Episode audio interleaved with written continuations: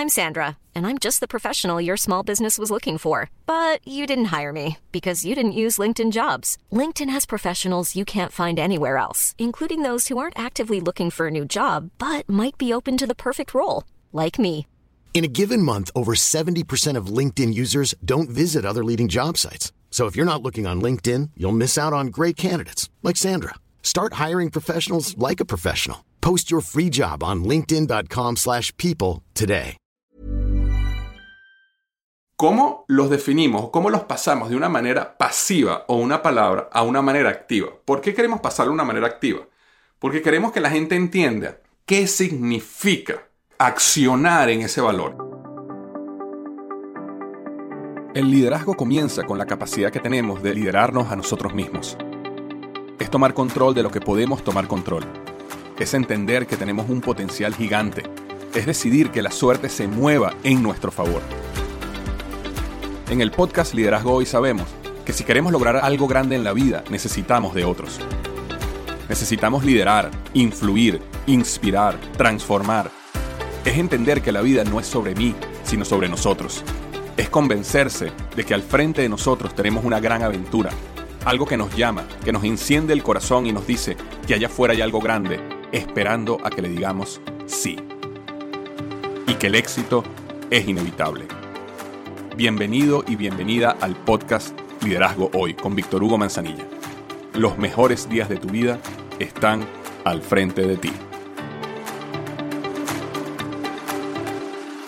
Hola, ¿qué tal? Bienvenido al podcast Liderazgo. Hoy vamos a estar hablando sobre cómo definir los valores de tu equipo, pero cómo hacerlo de una manera que sea práctica, una manera que traiga resultados.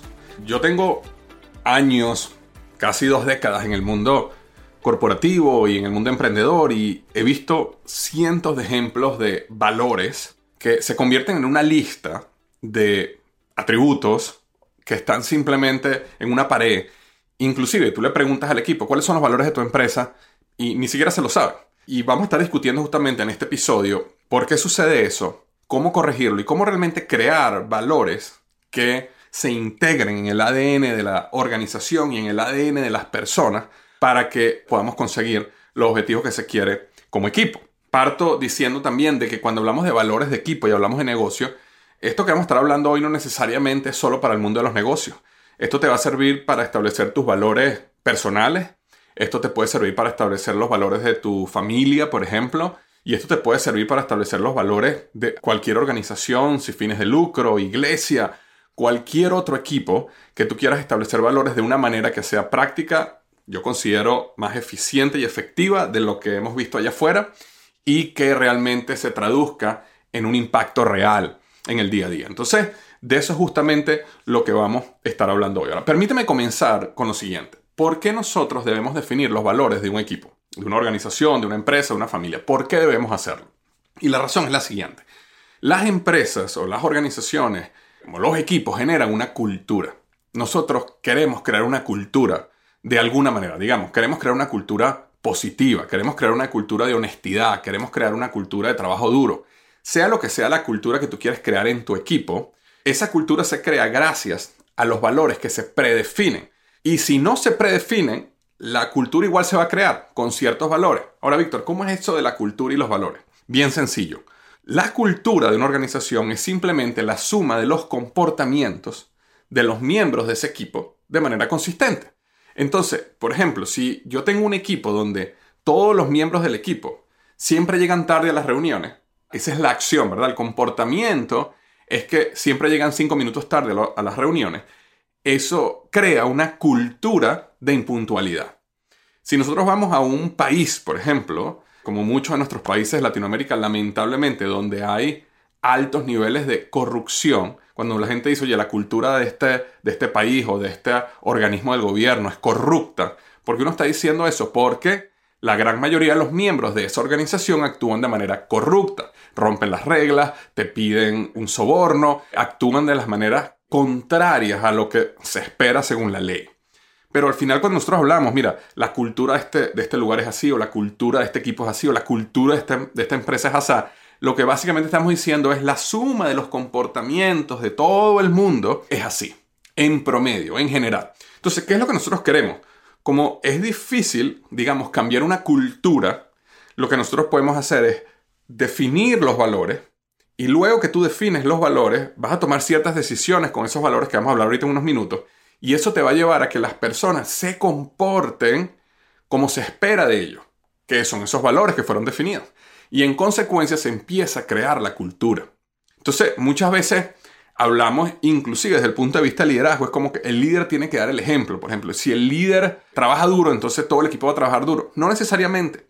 Si uno define como valor que en esta organización, en esta empresa, en este equipo, trabajamos duro, trabajamos fuerte, trabajamos disciplinadamente, y ese es el valor, entonces sí, desde el líder hacia abajo, van a empezar a generarse esos comportamientos que van a crear una cultura de, wow, tú trabajas en esta compañía, aquí todo el mundo trabaja bien duro trabaja bien fuerte, son muy disciplinados, sea lo que sea. Entonces, eso es lo que vamos a ir haciendo y te voy a ir mostrando en qué lugares nosotros lo hacemos mal, que yo he visto, por ejemplo, en el mundo de las organizaciones, y cómo corregir ese tipo de cosas.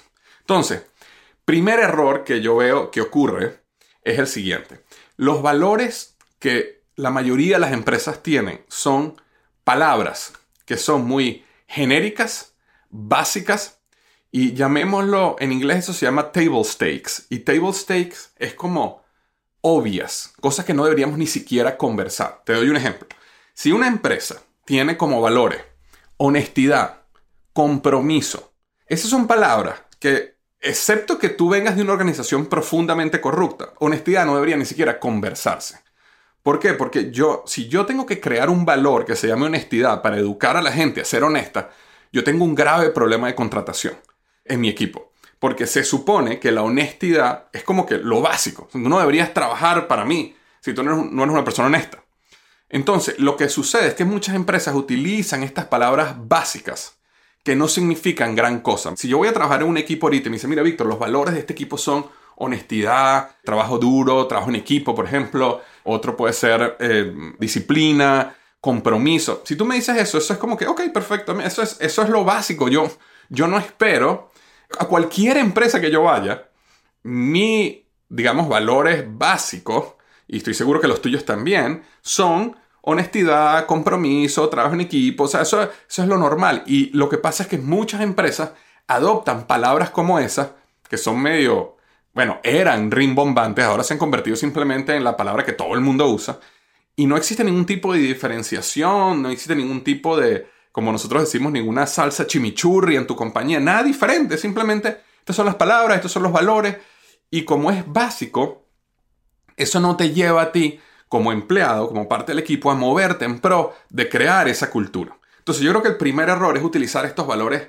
básicos que no, no tienen sentido, excepto, excepto que de repente tú estés liderando una organización que tiene profundos problemas en alguno de esos puntos. Por ejemplo, si tú eres un candidato político, presidencial o a gobernador o alcalde, puede ser que uno de tus valores sea honestidad. ¿Por qué?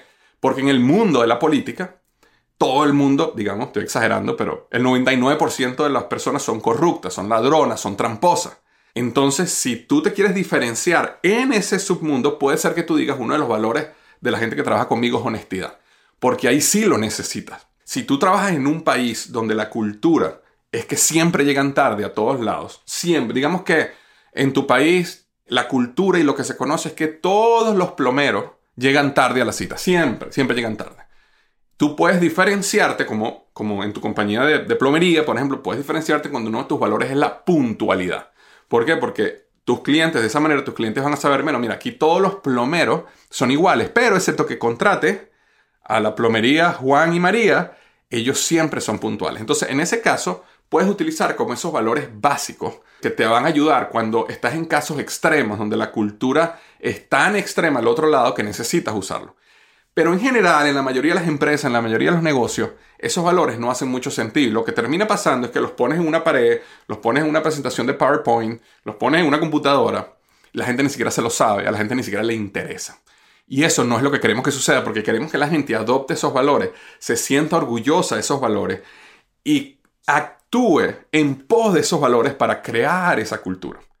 Entonces, ¿cómo nosotros hacemos eso? Y te voy a dar un ejercicio que yo hago con mis clientes, donde hay un proceso cuando yo estoy implementando con ellos eh, iOS, cuando vamos a definir los valores de la empresa, el proceso que nosotros utilizamos es el siguiente. Y te voy a dar el ejercicio y te voy a explicar el por qué.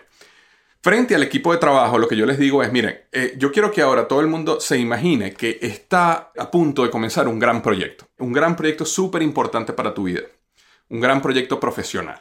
Y yo quiero que en ese proyecto profesional, cuando te asignaron el proyecto, te dijeron, puedes traer a cinco personas que tú quieras a este proyecto. No pueden ser, digamos, personas aspiracionales, no. No hagas personas como decir, ah, yo quisiera traer a Elon Musk o yo quisiera traer a Jeff Bezos, porque no son personas que tú conoces. Trae a personas que tú hayas trabajado con. Pueden ser inclusive familiares, amigos, conocidos, compañeros de trabajo, que tú hayas trabajado con. Búscate quiénes son los cinco mejores o las cinco mejores y dime quiénes son ellos cinco, ¿no? Entonces las personas piensan un poco en quiénes son estas cinco personas que ellos traerían.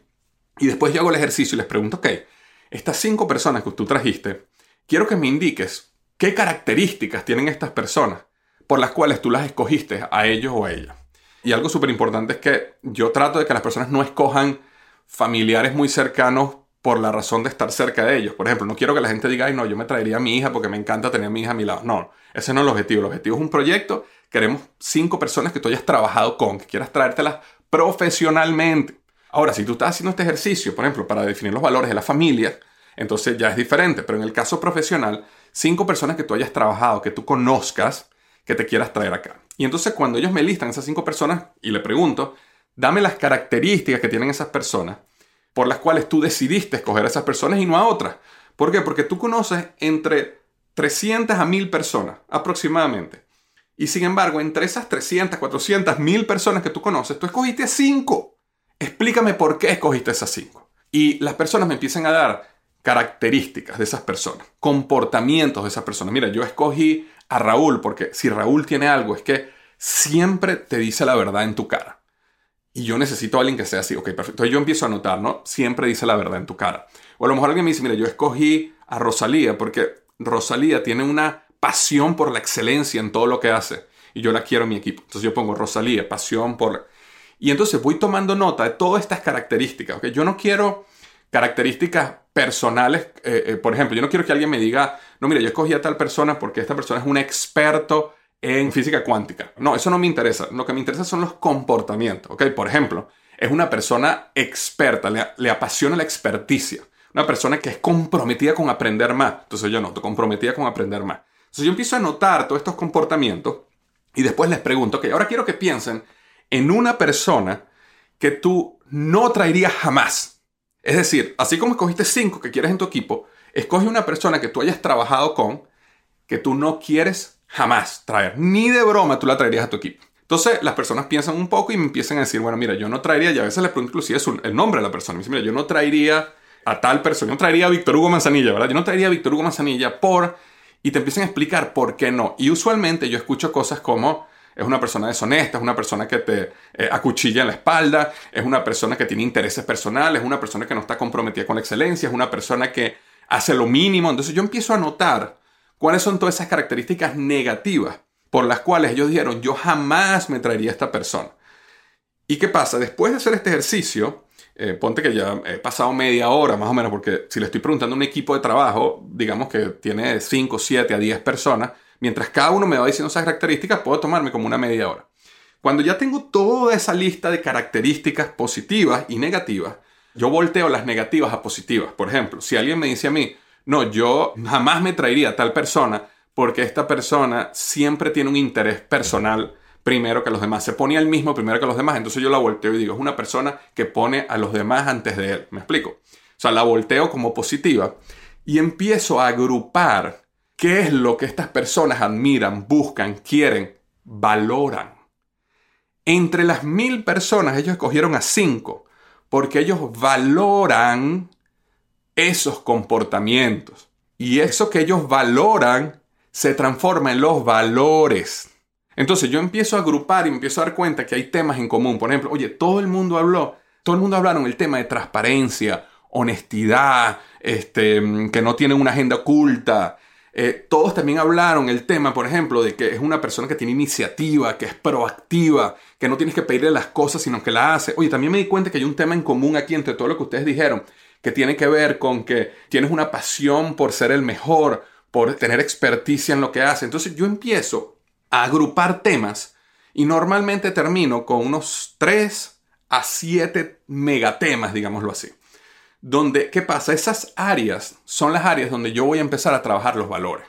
¿Por qué? Porque ya ellos me están diciendo, basado en la pregunta, si tú tuvieras que crear un equipo con las 5 mejores personas que tú conoces, ¿quiénes son y por qué los escogería? Y como ya ellos me indicaron qué es lo que ellos valoran de esas personas, entonces yo, yo empiezo a trabajar, ah, ok, me estoy dando cuenta que ustedes valoran honestidad, transparencia, ustedes valoran proactividad, iniciativa, ustedes valoran, por ejemplo, puntualidad y excelencia en tu trabajo, ustedes valoran cosas como, por ejemplo, no sé, se me ocurre otra, buen humor y camaradería. Cada equipo es diferente, pero yo empiezo a conseguir esos temas. Y eso lo puedes hacer para ti mismo, lo puedes hacer para tu familia, como te comenté en un minuto, hace, hace unos minutos. Y lo que uno empieza a hacer ahí entonces es que tú empiezas a definir de esos grupos de temas cuáles son los valores, cómo los podemos definir. Ahora, esta es la clave. ¿Cómo los definimos cómo los pasamos de una manera pasiva o una palabra a una manera activa? ¿Por qué queremos pasarlo de una manera activa? Porque queremos que la gente entienda qué significa accionar en ese valor. Y te doy un ejemplo. Cuando a mí me dicen uno de los valores de esta compañía es compromiso. Mi siguiente pregunta, bueno, ¿cómo se come compromiso? ¿Qué significa compromiso? ¿Cómo yo actúo compromiso? Es compromiso que llego temprano y me voy al final. Es mi compromiso que estoy en todas las reuniones. Es compromiso que si mi jefe me llama un fin de semana a las 5 de la, un domingo a las 5 de la tarde, tengo que atender y trabajar. ¿Qué es compromiso? No entiendo qué es para ustedes compromiso. Y eso es lo que empieza a pasar, que la gente, como son palabras muy genéricas, la gente, compromiso es tanto, ¿verdad? Compromiso, honestidad, es tanto que no sabes qué significa. Entonces nosotros queremos aterrizar esas palabras a acciones específicas para que las personas entiendan, ah, ya entiendo a qué te refieres tú con honestidad. Entonces, te doy un ejemplo. Si digamos que uno de estos megatemas es la proactividad, es la iniciativa, ¿verdad? Entonces, tú empiezas a decir, ok, proactividad e iniciativa, ¿cómo yo puedo escribir esto de una manera activa? Te voy a dar un ejemplo de uno de mis clientes. Yo tengo un cliente que por ahí era el megatema y la manera como ellos lo definieron al final es, tenemos motor propio. ¿Qué quieren decir ellos? Que nosotros en esta compañía tenemos motor propio. Nosotros no necesitamos que nos empujen, nosotros no necesitamos que nos, que nos digan qué hacer, nosotros tenemos motor propio. Y de esa manera ellos pudieron transformar una palabra muy genérica como iniciativa a tenemos motor propio y lo pueden, y lo pueden ejecutar. Te voy a dar una lista, por ejemplo, de algunos valores interesantes para que veas cómo tú puedes pasar los valores de palabras a actividades un poco más, a un modo más activo. Por ejemplo, nos gusta ganar hacemos lo correcto en todo momento, en toda ocasión. Por ejemplo, tenemos hambre por alcanzar resultados. Nunca nos satisfacemos con la mediocridad. Por ejemplo, ayudamos primero antes de pedir ayuda. Vamos a ver qué otro hay por acá. Somos modestos y humildes, pero a la vez seguros. ¿no? Esa es otra interesante. Somos alegres y respetuosos. ¿no? Te doy otro ejemplo. Tengo aquí un cliente mío donde yo trabajé con ellos los valores y ellos inclusive tenían unos valores bien, bien bonitos que los transformaron, por ejemplo. Una de las cosas que ellos valoraban mucho era, oye, nosotros tenemos una cultura donde nos apoyamos los unos a los otros, donde cada uno de nosotros tiene que sentir que no importa lo que pase, la, otra persona, la de nosotros, nos va a cuidar y nos va a proteger. Entonces uno de sus valores es, nos protegemos las espaldas. Ese es uno de sus valores. Ahora, fíjate la diferencia si tú tienes una empresa, un equipo, donde los valores son compromiso, honestidad, disciplina, las palabras que todo el mundo usa. O de repente tienes una compañía donde un valor es nos protegemos las espaldas. Es un valor mucho más aterrizado, es un valor mucho más específico, es un valor mucho más práctico, que nos permite actuar en consecuencia porque entendemos qué significa. Entonces, si alguien comete un error y yo sé que un valor es nos protegemos las espaldas, es cómo yo te puedo ayudar en esta situación. No es cómo yo puedo sacar ventaja de esta situación, sino cómo te puedo ayudar. Cómo podemos cuidarnos entre nosotros. Por ejemplo, otro valor que ellos tenían era nosotros cargamos nuestro propio peso. Y lo que ellos querían decir aquí era que nosotros somos una organización donde cada quien es responsable de su trabajo. Había otro valor de ellos que inclusive tiene, tiene una palabra que es una grosería, no la voy a decir aquí en el podcast. Sin embargo, eh, eh, ellos utilizaron esta grosería porque querían hacer un énfasis en algo muy importante y por eso utilizaron la grosería. Pero si yo la traduzco quitándole la grosería, es algo así como que no aceptamos personas ni agresivas, pelionas. Me explico, es, algo así, estoy tratando de buscar la palabra para no decir la grosería, Pero básicamente lo que ellos quieren decir, aquí no hay peliones, aquí no los aceptamos. Entonces, nuevamente, trabajo en equipo es un valor muy genérico. Ahora, cuando tú dices aquí nosotros no aceptamos peliones, es algo muy específico donde queremos crear una cultura, queremos crear un valor. Tengo compañías, por ejemplo, que utilizan valores como tenemos motor propio. Tengo otra empresa que le doy coaching que uno de sus valores terminó siendo siempre damos el 101%. Me explico, era la manera de decir nosotros siempre damos un poquito más de lo que se espera, siempre damos el 101%. Por ejemplo, esta misma empresa era una empresa donde el liderazgo es un, es un equipo muy espiritual y uno de sus valores era creemos que la fe nos da fuerza. Entonces, ese es un valor que ellos lo transforman en algo muy claro. Creemos que la fe nos da fuerza. ¿Qué te quiero decir yo con esto? Que cuando tú definas estos megatemas, no te quedes en lo genérico, sino trata de ir a cómo nosotros vamos a ejecutar ese valor en el día a día. ¿Cómo yo puedo decirle a una persona, oye, esta es la manera como yo espero que tú actúes en esta compañía? Y la manera como yo espero que tú actúes en esta compañía es la siguiente. Nosotros nos protegemos las espaldas siempre, como equipo. Número dos, nosotros siempre damos el 101%. Número tres, nosotros no aceptamos peliones en la organización. Entonces, cuando tú le das a las personas estos 3 a 5 valores, pero escritos o dichos de esa manera, las personas entienden mucho mejor qué es lo que se espera de ellos. Y en consecuencia, con el tiempo y con la repetición, entonces tú logras que esos valores empiecen a formar parte de la organización. Y permíteme que comentarte algo. Para uno poder establecer los valores de una organización no es componerlos en una pared, no es componer una presentación de PowerPoint. Uno tiene que ser, un, como dicen, un buen padre. ¿Cuáles son las características de un buen padre? Bueno, una de las características de un buen padre es que es una persona, o unos buenos padres, es que tienen unas, digamos, un número de reglas definido. Ahora, es un número, un poco número de reglas. Tú no puedes ser un padre con 180 reglas. Eso no sirve. Tú no le puedes decir a tu hijo, mira, aquí hay 180 reglas. Normalmente los buenos padres tienen 3, 4, 5 reglas. Estas son las 5 reglas que se cumplen en esta casa y si tú las sigues, vas a estar bien. Es un puñado de reglas. Segundo, es que ese puñado de reglas se repiten hasta el cansancio. Es decir, cada vez que tú en tu hijo ves un mal comportamiento, tú le recuerdas, bien sea para un castigo o bien sea una conversación, mira, acuérdate que en esta familia una de las reglas es esta, esta y esta, y violaste esta regla. Entonces, eso permite que el comportamiento de tu hijo esté conectado con esas cuatro o cinco reglas. Y el tercer punto es que tienes que dar el ejemplo. Si yo le digo a mi hijo que una de las reglas en esta casa es que nosotros comemos sano, por ejemplo, y resulta que él me ve a mí comiendo en la noche una caja de pirulín o una caja de chocolate, entonces yo estoy rompiendo la regla yo mismo como líder de la casa o como cabeza de la casa o como el liderazgo de la familia y ojo, no quiero que nadie se me ponga bravo, estoy diciendo como padre o como madre, no estoy diciendo nada específicamente de género acá.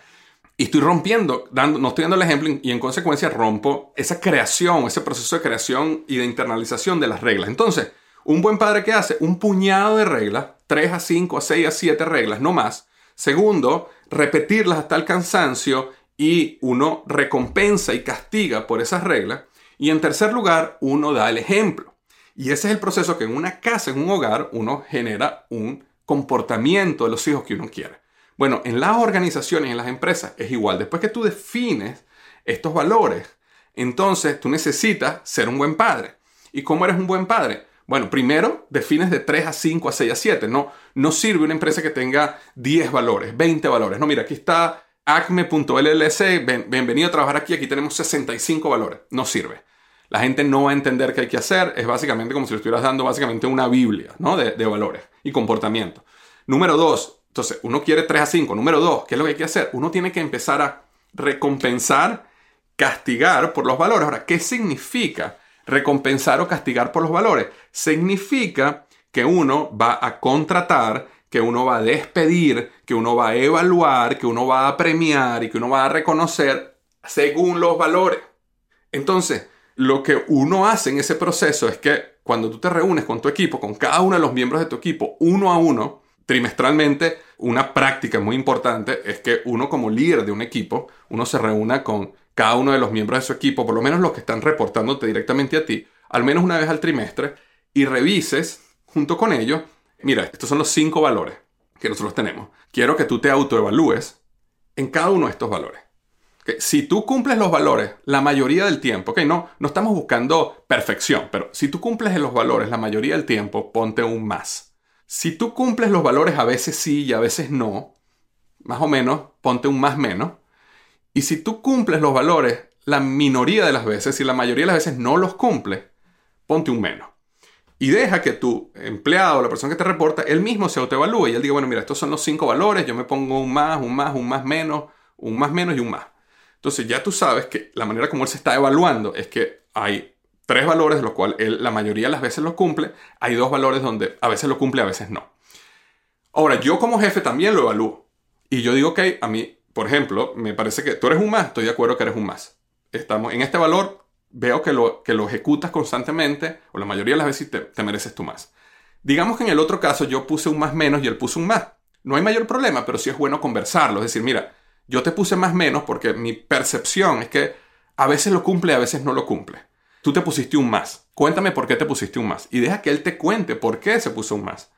Ahora, y después tú le cuentas por qué tú le pusiste un más menos, con ejemplos específicos.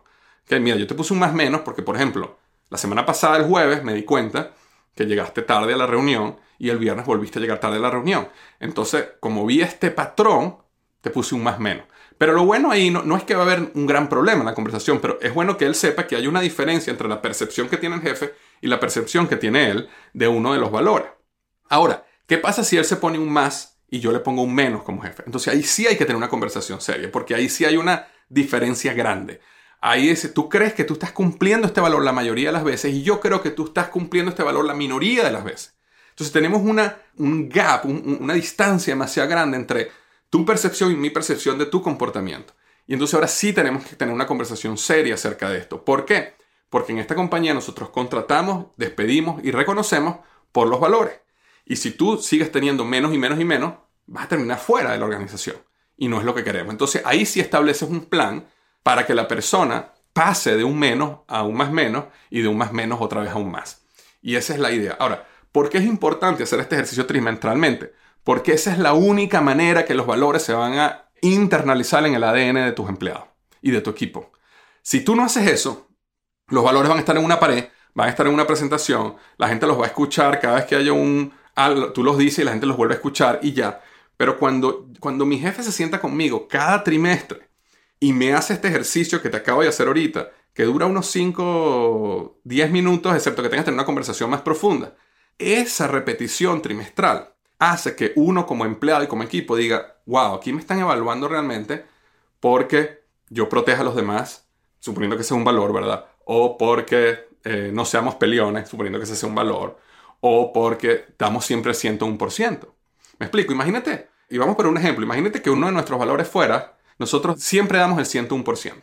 Y resulta que esa persona se pone un más. Y yo pienso que no, y le pongo un menos. Tremenda conversación que podemos tener ahí. Oye, Raúl, ¿por qué te pusiste un más? No, porque yo siempre doy lo máximo en todo lo que hago. Ok. Quiero que sepas que yo te puse un menos. Yo no siento que tú siempre das lo máximo y te voy a dar estos tres ejemplos. La presentación que pasaste hace un mes, cuando le presentaste la directiva, en mi opinión, y te lo comenté aquel día, estuvo mediocre. No hiciste lo que había que hacer. Luego, la semana pasada, tenías que mandar un email a tal lugar y fíjate que el email que salió no salió con todas las, eh, eh, digamos, todos los puntos que habíamos conversado que tenía que salir.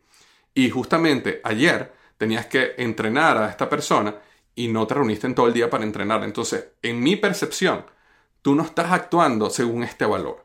Entonces, ¿cómo podemos hacer para alinear las percepciones de aquí en adelante? Porque no podemos seguir donde tú piensas que eres un más y yo pienso que, que eres un menos. Ahora, tú de verdad crees que eres un más. Y entonces yo empiezo a tener esta conversación y le dejo que me hable para, para entender su punto de vista, pero también a llevarlo a él de un punto de ceguedad y de ese punto ciego que tiene de que él cree que es un más y no es un más. Esa es la manera que tú haces que los valores de una organización se aterricen. Es con estas reuniones trimestrales donde revisas los valores y si las personas son un más, un más menos o un menos en la organización comparado con tu percepción como jefe. Entonces, todo esto es lo que hace y lo que ayuda realmente que los valores de una organización sean prácticos, sean aterrizados y logren que se transformen en cultura. Se recuerda, uno comienza pensando cuáles son las personas que yo más admiro que me encantaría que trabajaran conmigo, de todas las que he trabajado. Ahí empiezo a descubrir por qué las admiro, cuáles son los comportamientos que yo realmente aprecio a esas personas. Luego yo traigo esos comportamientos y los agrupo en los temas comunes y eso lo transformo en valores que sean activos, valores que le den una personalidad a mi empresa. Fíjate que esto es importante. Si tú tienes valores como compromiso, honestidad, trabajo en equipo, esos valores, como son tan repetitivos, no le dan una personalidad a tu compañía. Sin embargo, si tú tienes unos valores como por ejemplo, aquí nos cuidamos las espaldas, siempre damos el 101% y por ejemplo, eh, siempre actuamos con amor. Si esos son los tres valores de esta empresa, esos tres valores generan una personalidad. La gente diga, wow, me encanta trabajar en esta empresa porque así es como se trabaja aquí. Es algo muy específico, es algo, es algo que le da esa personalidad a la empresa que termina siendo que la cultura de la compañía. Entonces, si tú quieres cambiar la cultura, define los valores como te expliqué ahorita, revísalos trimestralmente con cada uno de tus empleados, de tu equipo, para que se puedan integrar a la vida de cada una de las personas. Y permíteme decirte una cosa más. Yo recibo constantemente, o he recibido muchas veces, perdón, esta pregunta. Víctor, estoy en esta empresa, no me gusta la cultura de la empresa, ¿cómo hago para cambiar la cultura? Y permíteme decirte esto. En el 99% de los casos tú no puedes cambiar la cultura de una empresa si tú no eres el líder. Si tú eres el líder de la compañía, eres el dueño, eres un vicepresidente, eres un director, o sea, estás a un nivel alto en la compañía, tú puedes hacer este ejercicio y puedes empezar a transformar la cultura porque tienes personas debajo y tú puedes empezar a crear este proceso. Pero si ese no es el caso, si tú estás en la gerencia media o supervisor o más abajo y tú estás en un lugar donde la cultura es tóxica, te voy a decir lo que hay que hacer. Hay que hacer es buscar trabajo en otro lado e irte. Es mucho más fácil buscar trabajo en otro lado e irte que tratar de transformar una cultura cuando la persona desde arriba, cuando el liderazgo de la compañía no está invertido en esto. De hecho, una de las cosas cuando yo estoy implementando algunos de los procesos de los cuales yo estoy certificado, como puede ser EGM, el Emprendedor Growth Model en una empresa, o iOS en empresas más grandes, siempre, siempre, siempre comenzamos con el liderazgo. Nosotros no podemos ir a nadie más abajo hasta que no comencemos con el liderazgo. Y de hecho, muchas veces nosotros trabajamos con el liderazgo tres meses. Cuando yo estoy implementando, por ejemplo, iOS, yo trabajo tres meses con el liderazgo antes de pasar al nivel siguiente hacia abajo. Porque si el liderazgo no está ahí, es imposible transformar la cultura de la organización. Y entonces voy a venir yo como, como coach, implementador, consultor, sea lo que sea, y voy a estar trabajando con alguien en la mitad. ¿Y qué pasa? Al final, como no vamos a poder crear una transformación grande, entonces lo que va a decir el liderazgo es, oye, nosotros estamos pagando este dinero a este consultor o a este coach o a este implementador y no hemos visto nada. Claro, la razón no es que el trabajo de nosotros sea malo, la razón es que no puedes cambiar la cultura desde un middle management, desde una gerencia media o una gerencia baja. Ahora, cuando a mí me contratan empresas, siempre comienzo con el equipo de liderazgo. Y si la empresa no quiere comenzar con el equipo de liderazgo, no, no soy la persona para ellos, que busquen otra persona porque esa es la manera que tú puedes transformar una organización de arriba hacia abajo. Entonces, bueno, ese era el episodio que tenía para ti hoy, la importancia de crear los valores de tu empresa de una manera que sea práctica y que traiga resultados. Espero haber sido súper claro y te digo, mira, imagínate qué bonito sería hacer este mismo ejercicio con tu familia y decir, mira, nosotros como familia, digamos que queremos hacer un viaje, ¿verdad? Queremos hacer un viaje. ¿A quién te traerías ese viaje? ¿Y por qué te lo llevarías? y empieza a preguntarle, y esas son las características, esos son los temas que tu hijo, que tu esposa, que tu esposo valora. Se define los valores, transfórmalos en, en algo más activo y luego, no es que vas a evaluar cada tres meses a tu hijo, a tu esposa o a tu esposo, pero sí puedes empezar a tener estas conversaciones más, más seguido, digamos, mira, nosotros como familia valoramos estas tres, cuatro, cinco cosas. Esto es lo que nos define a nosotros como familia. Tenemos que actuar en consecuencia de esto. Y cada vez que tú veas que algún hijo o alguien se desvía de eso, puedes traerlos nuevamente a, mira, estos son los valores, estos somos nosotros, nosotros nos comportamos de esta manera. Y esa es la cultura que nosotros queremos crear aquí adentro. Entonces espero que esto te ayude, te mando un gran abrazo y recuerda lo que siempre digo, los mejores días de tu vida están al frente de ti. Gracias. Antes de irme, quiero pedirte que no olvides lo más importante, llevar a la acción algo que hayas aprendido hoy. La única manera de que estos minutos que pasamos juntos hayan valido la pena es que pongas en acción algo de este episodio. También quiero decirte que si no estás suscrito a mi boletín semanal, te estás perdiendo de lo mejor. Es un correo semanal de valor donde discuto temas de liderazgo, productividad y negocios. Únete a más de 140.000 personas que semanalmente reciben este boletín totalmente gratis en www.victorhugomanzanilla.com. recibirás ideas, herramientas y estrategias de alta calidad que cambiarán tu vida. Esa es mi promesa. www.victorhugomanzanilla.com y transforma tu potencial en resultados. Un millón de gracias por acompañarme hasta el final de este episodio del podcast Liderazgo Hoy. Nos vemos la semana que viene.